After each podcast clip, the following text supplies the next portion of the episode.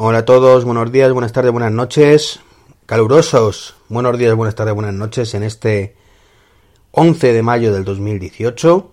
Podcast Trek 23 Undercover número 267. Y bueno, aquí estoy un día más. Ayer fallé, en torno a mi mea culpa, pero me fue imposible grabar por distintos motivos que, bueno, me tuvieron toda la mañana a otras cosas. La niña pasó una mala noche, problemas con el coche de mi mujer, que ahora os hablaré de ello, el coche de Nuria. En fin, de todas formas, tras la orgía, como dije, de, de, la, presentación del, del, pasado martes de Google, de lo Google I.O. 2018, pues lo cierto es que ayer fue también un día muy tranquilo en cuestión de noticias.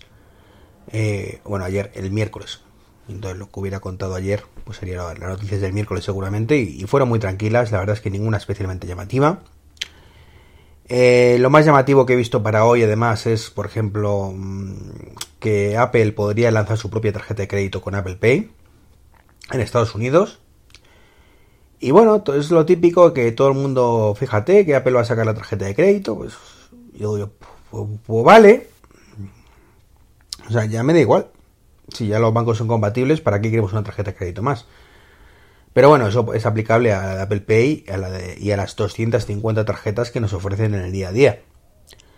Eh, de hecho, bueno, si habéis visto el vídeo que publiqué en YouTube sobre el, el, Apple Watch, la mejor cartera, pues visteis que yo tengo incluso tarjetas también que no utilizo para nada, eh, pues para ocasiones especiales, como por ejemplo la Revolut, que bueno, pues que esa sirve para, pues para, como iba, uy, se me va, para cuando estás en el, extranjero, pues el cambio de moneda es más favorable. ¿de acuerdo? Porque es un cambio de moneda real en vez de ser el de que te aplican los bancos o algo así, me, comentaron en su momento. Entonces, bueno, como noticia está bien, todo tarjeta, toda tarjeta que venga Apple Pay es más que bienvenida, y por supuesto la de Apple la primera. Eh, tampoco creo que salga de Estados Unidos eso, de hecho se rumorea que, de, hacerse sería en Estados Unidos únicamente. Así que bueno, pues es una, una tarjeta más que podremos llevar en nuestro reloj o en nuestro teléfono y, y tan felices. Eh, quería hablaros hoy de, más allá de, de, esta noticia, de dos temas personales, en mayor o menor medida, como es, bueno, pues el tema de la migración a la red 4G de, de Yoigo por parte de Pepefon, que ya más o menos hace un mes, con la tontería que, que la hice tres semanas, un mes, no, recuerdo la fecha exacta, por ahí por ahí debe andar. Y bueno, ya comenté que, que daría mis impresiones, después de ya utilizarlo en un poco casi todas las situaciones posibles en las que normalmente me, encuentro. Y tengo que decir que, que, tras mi preocupación inicial, que está muy, muy preocupado, lo sabéis perfectamente, cada vez que leía cosas me echaba las manos en la cabeza, pues por lo menos los que vivimos por la zona de Madrid, pues creo que podemos estar relativamente tranquilos. Porque aunque es cierto que en velocidad de internet salimos perdiendo, ahí sí que no hay ninguna duda. Donde antes las cosas volaban, pues ahora vuelan un poco más despacio. O bastante más despacio. Pero bueno, también es cierto que con una. que, que hablamos de eh, velocidades bastante eh, decentes en cualquier caso. No pasa nada si en descargar una aplicación, pues tardamos 20 segundos más, que si tardamos 20 segundos menos, se puede hacer videoconferencias y llamadas sin ningún problema. Y en ese aspecto, pues, pues bien. En el tema de llamadas, eh, pues ahí tengo un poco sensaciones encontradas. Como digo, la cobertura no ha sido tan mala como me temía. De hecho, eh, en algunos sitios diría que es mejor incluso que la de la que teníamos con, con la cobertura Movistar. Y por ejemplo me encuentro como en mi garaje, que es un sótano 1, pues no, en muchos puntos donde antes no había señal ninguna, pues ahora según salgo de la puerta del garaje, pues ya me encuentra la, la señal y recibo notificaciones y demás. Eh, que es una rayita, ¿de acuerdo? Pues una rayita que te puede salvar en un momento dado la, la situación. Mientras que antes, pues que ni eso. En el gimnasio, pues un poco lo mismo. Mm, en los diferentes puntos que he estado, pues parece ser que es un poquito mejor. Un poquito, eh, tampoco mucho más. En el trabajo, por ejemplo, en la zona de descanso, que también es un sótano, pues ahí está la par, más o menos, según en qué zona está un poquito mejor o está un poquito peor. Entonces ahí es un poquito más lotería. Pero bueno, ya son temas eh, de hilar muy fino. De, en mi caso particular, en esta situación particular, pues va un poco mejor. O en mi caso particular, en esta situación particular, va un poquito peor. Pero lo cierto es que en global, pues eh, donde va peor, no va mucho peor. Donde va mejor, no va mucho mejor. Pero hay más sitios donde va un poquito mejor que sitios donde va un poquito peor. Así que en ese aspecto, pues eh, en cuestión de cobertura, pues digo, creo que, por lo menos en, la zona donde yo me muevo de Alcorcón y, Pozuelo, pues he salido un poquito ganando con el cambio. Tampoco mucho. Si mañana me dicen que vuelven a Movistar, pues no tendría ningún problema. Y si dicen que vuelven a Vodafone, pues menos todavía. Pero ahora no va a ocurrir una cosa ni otra en principio. El tema de la calidad de las llamadas es otra historia, porque me he encontrado con que ahora, cada vez que llamo a, a Nuria, mi mujer, pues mm, suena cuatro veces y cuelga la llamada. Em, y no sé por qué, la verdad. Y creo que eso también me pasa en sentido contrario. No sé si es porque tiene algún tipo de desvío activado, no lo sé. Tengo que investigarlo un poquito más. Pero es una cosa bastante frustrante. Bastante, bastante frustrante. Luego me he encontrado con que la calidad de audio en algunos momentos, en fin, se oye todo entrecortado, te escuchan mal eh, y la cobertura no es mala, pero pero ocurre eso. Entonces, bueno, es un tema también un poquito frustrante. En ese aspecto, pues creo que salimos perdiendo. Como decía antes, el tema de conectividad a Internet, pues lo mismo. La velocidad no es lo mismo LTE que 4G, a pesar de que yo diga que es lo mismo en su página web. Y LTE va un poquito más rápido. Un poquito bastante. Entonces, bueno, pues... Ahí, pues, como digo, salimos perdiendo.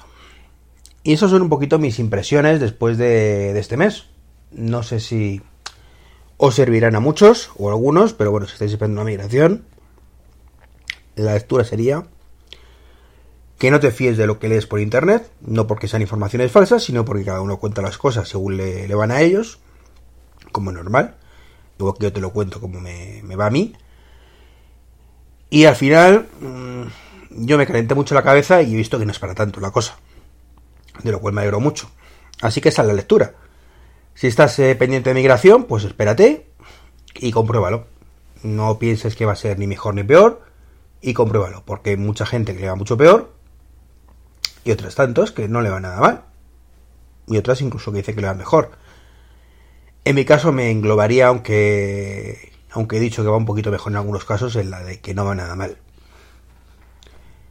no creo que sea tampoco unos cambios brutales como para decir, no, me va mucho mejor que antes. Y por último, quería hablaros de problemas con el coche. No con el Hyundai Ioniq. Afortunadamente, faltaría más después de un año. Sino con el Forca de Nuria. Que bueno, en lo que llevamos de año, y estamos en el mes 5, no llega ni a mediados, pues está en total cerca de dos meses en el taller. Dos meses de cinco en el taller, con lo cual, o de cuatro meses y medio. Os podéis imaginar que la cosa es muy frustrante. Y si eso le sumamos, pues que la bromita, llevamos como 2.000 euros gastados en, apenas, pues como digo, cinco meses, pues estamos un poquito cansados ya. Es un coche que nunca había dado ningún problema. La verdad es que es un Forca que, que estábamos muy contentos con él. Pero de pronto pues empezó a fallar y cuando no es una cosa es otra. Entonces, pues Nuria está muy, muy mosqueada. Yo también, pero ella especialmente, porque a fin de cuentas es su coche. Y le ha cogido miedo directamente. Dice que ella me ha dejado tirada varias veces. Eh, cada vez que le damos al taller es una pasta. Le, le una cosa y de pronto falla otra. Os suena la historia, ¿verdad? Así que aunque no es ni mucho menos el mejor momento, pues nos, tenemos, eh, nos vemos en la obligación de cambiar de coche. Y esto pues ha revivido un poco el tema del coche eléctrico. sabéis que yo soy un fan convencido del coche eléctrico y que solo hay una cosa que, impide que tenga un coche eléctrico. Bueno, varias cosas, pero bueno. Y, pero la principal, el dinero. Entonces estamos barajando varias opciones. Como es una compra, una compra imprevista, y de hecho estamos pagando todavía y nos quedan bastantes años todavía de pagar el, el Ionic, pues evidentemente tenemos que tirar de... no podemos permitirnos un coche de, de 30.000 euros, que es lo que cuesta un coche eléctrico. Pero estamos sondeando el mercado pues de, ocasión. De, bueno, un cochecillo eléctrico que cueste un precio razonable y, y vamos a ver, estamos valorando el Renault Zoe, el R240 que tiene una autonomía más o menos real de unos, dos, de unos 120, 150 kilómetros, que como veis es poquísimo. Pero bueno, que es poquísimo, pero es suficiente para el, para el trayecto que hace mi mujer diariamente, que hace 100 kilómetros. Pero bueno, aún así estaría la cosa un poquito justa. Estamos mirando precios, eh, ya nos acerquemos a los concesionarios a ver.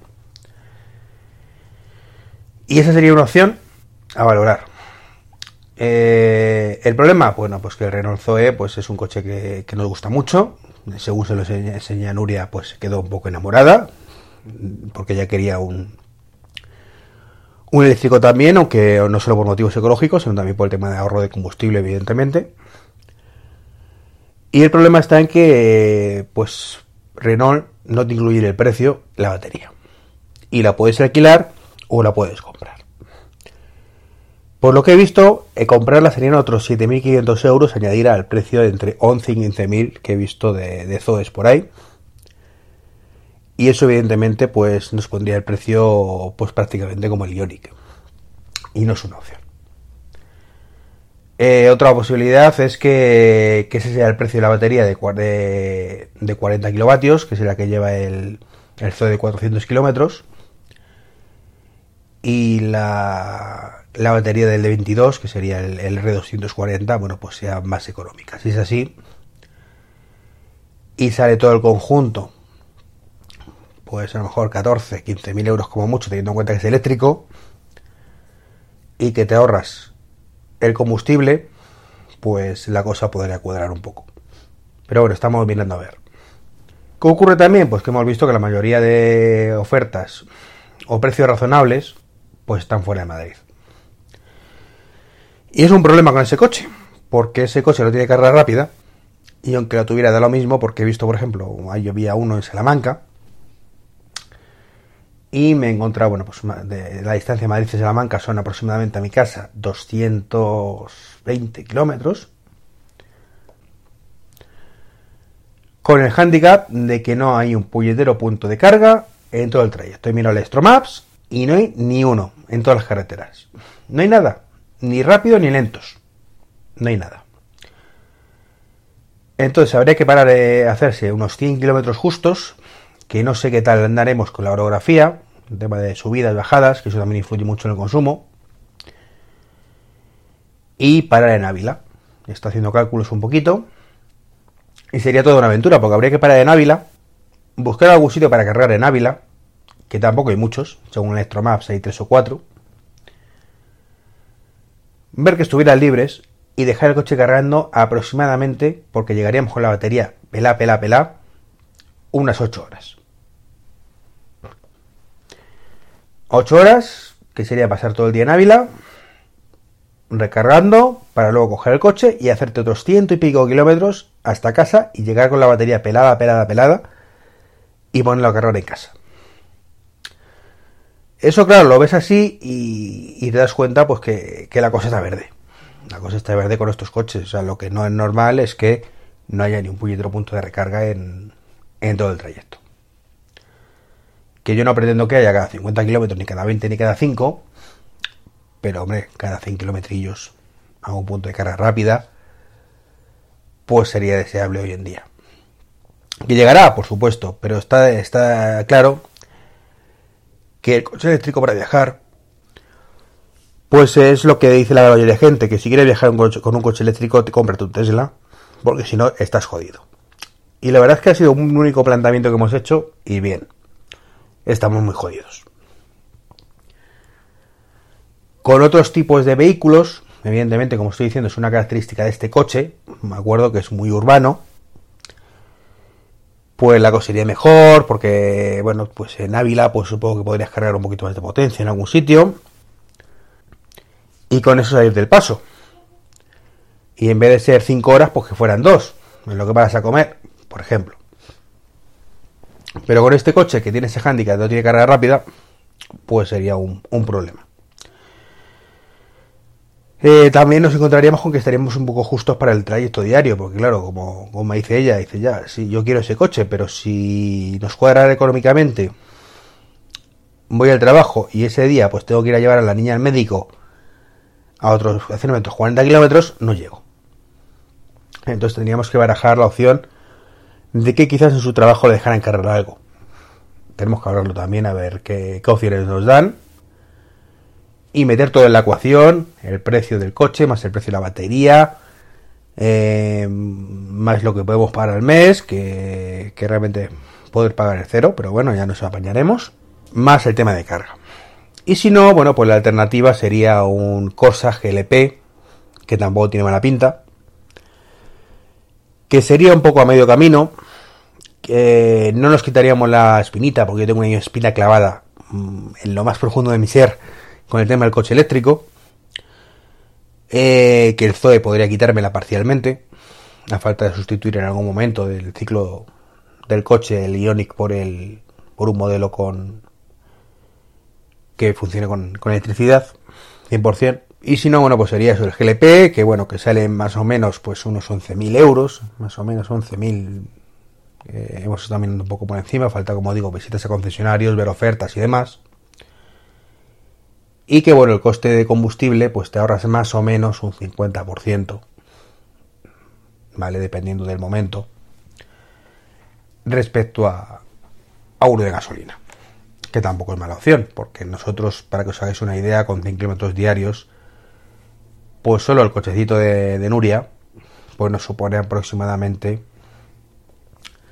unos 150 euros de, gasolina todos los meses, que es un pico. A mí con el Ionic, que me hago 50 kilómetros al día, pues os podéis imaginar que son unos 60, 70 euros. No lo mismo, ni mucho menos. Entonces ahí estamos. Quería compartirlo un poco con vosotros, ver si queréis daros darme vuestra opinión, a ver qué, hacer. Eh, está claro que a día de hoy, salvo que cuando vayamos a los concesionarios haya sorpresas, tanto negativas en un sentido como positivas en otro, pues me temo que lo más probable es que, que siga con esa espinita clavada y optemos por el GLP. Bueno, es gas, para que os hagáis lo que no conocéis el tema pues aparte del motor de, el motor de combustible y el depósito de gasolina, pues tienes un depósito de gas. Que bueno, contamina mucho menos, por supuesto, y cuesta mucho menos. De hecho, pues para efectos legales es un híbrido, igual que el Ionic. Entonces, bueno, sería algo ahí a medio camino. Eh, que alejaría todavía más el tema del coche eléctrico en casa. Que no me gusta esa idea pero que en el momento económico en el que nos encontramos, pues quizás sea la mejor opción. Ya digo, pendiente por supuesto de ver con Renault qué opciones nos ofrece para el Zoe y si, si nos sale rentable la cosa, bueno, pues tiraríamos por el Zoe, pero si no, bueno, pues seguramente habrá que tirar por el Corsa y dentro de unos años, pues retomar el tema del, del eléctrico cuando esté todo un poquito más económico y con mejores infraestructuras. Y eso es todo por ahora. Siento la chapa que os he contado de temas coches y demás, pero bueno, mm, a fin de cuentas, cuando os contaba lo del Ionic, pues tuve bastante feedback. De que os gustaba el coche, no os gustaba el coche, eh, preguntabais cosas, comenta esto, comenta esto otro. Por cierto, he subido varios vídeos, creo que lo comenté, del Ionic al canal de YouTube. Por si queréis echar un vistacillo y más que subiré. Y bueno, pues nada más, lo he dicho, disculparme la chapa, un saludo, agradeceros como siempre a los que utilicé los afiliados de Amazon, están los enlaces en, el blog, tanto de Trek 23 como de Tuos, trek20.es.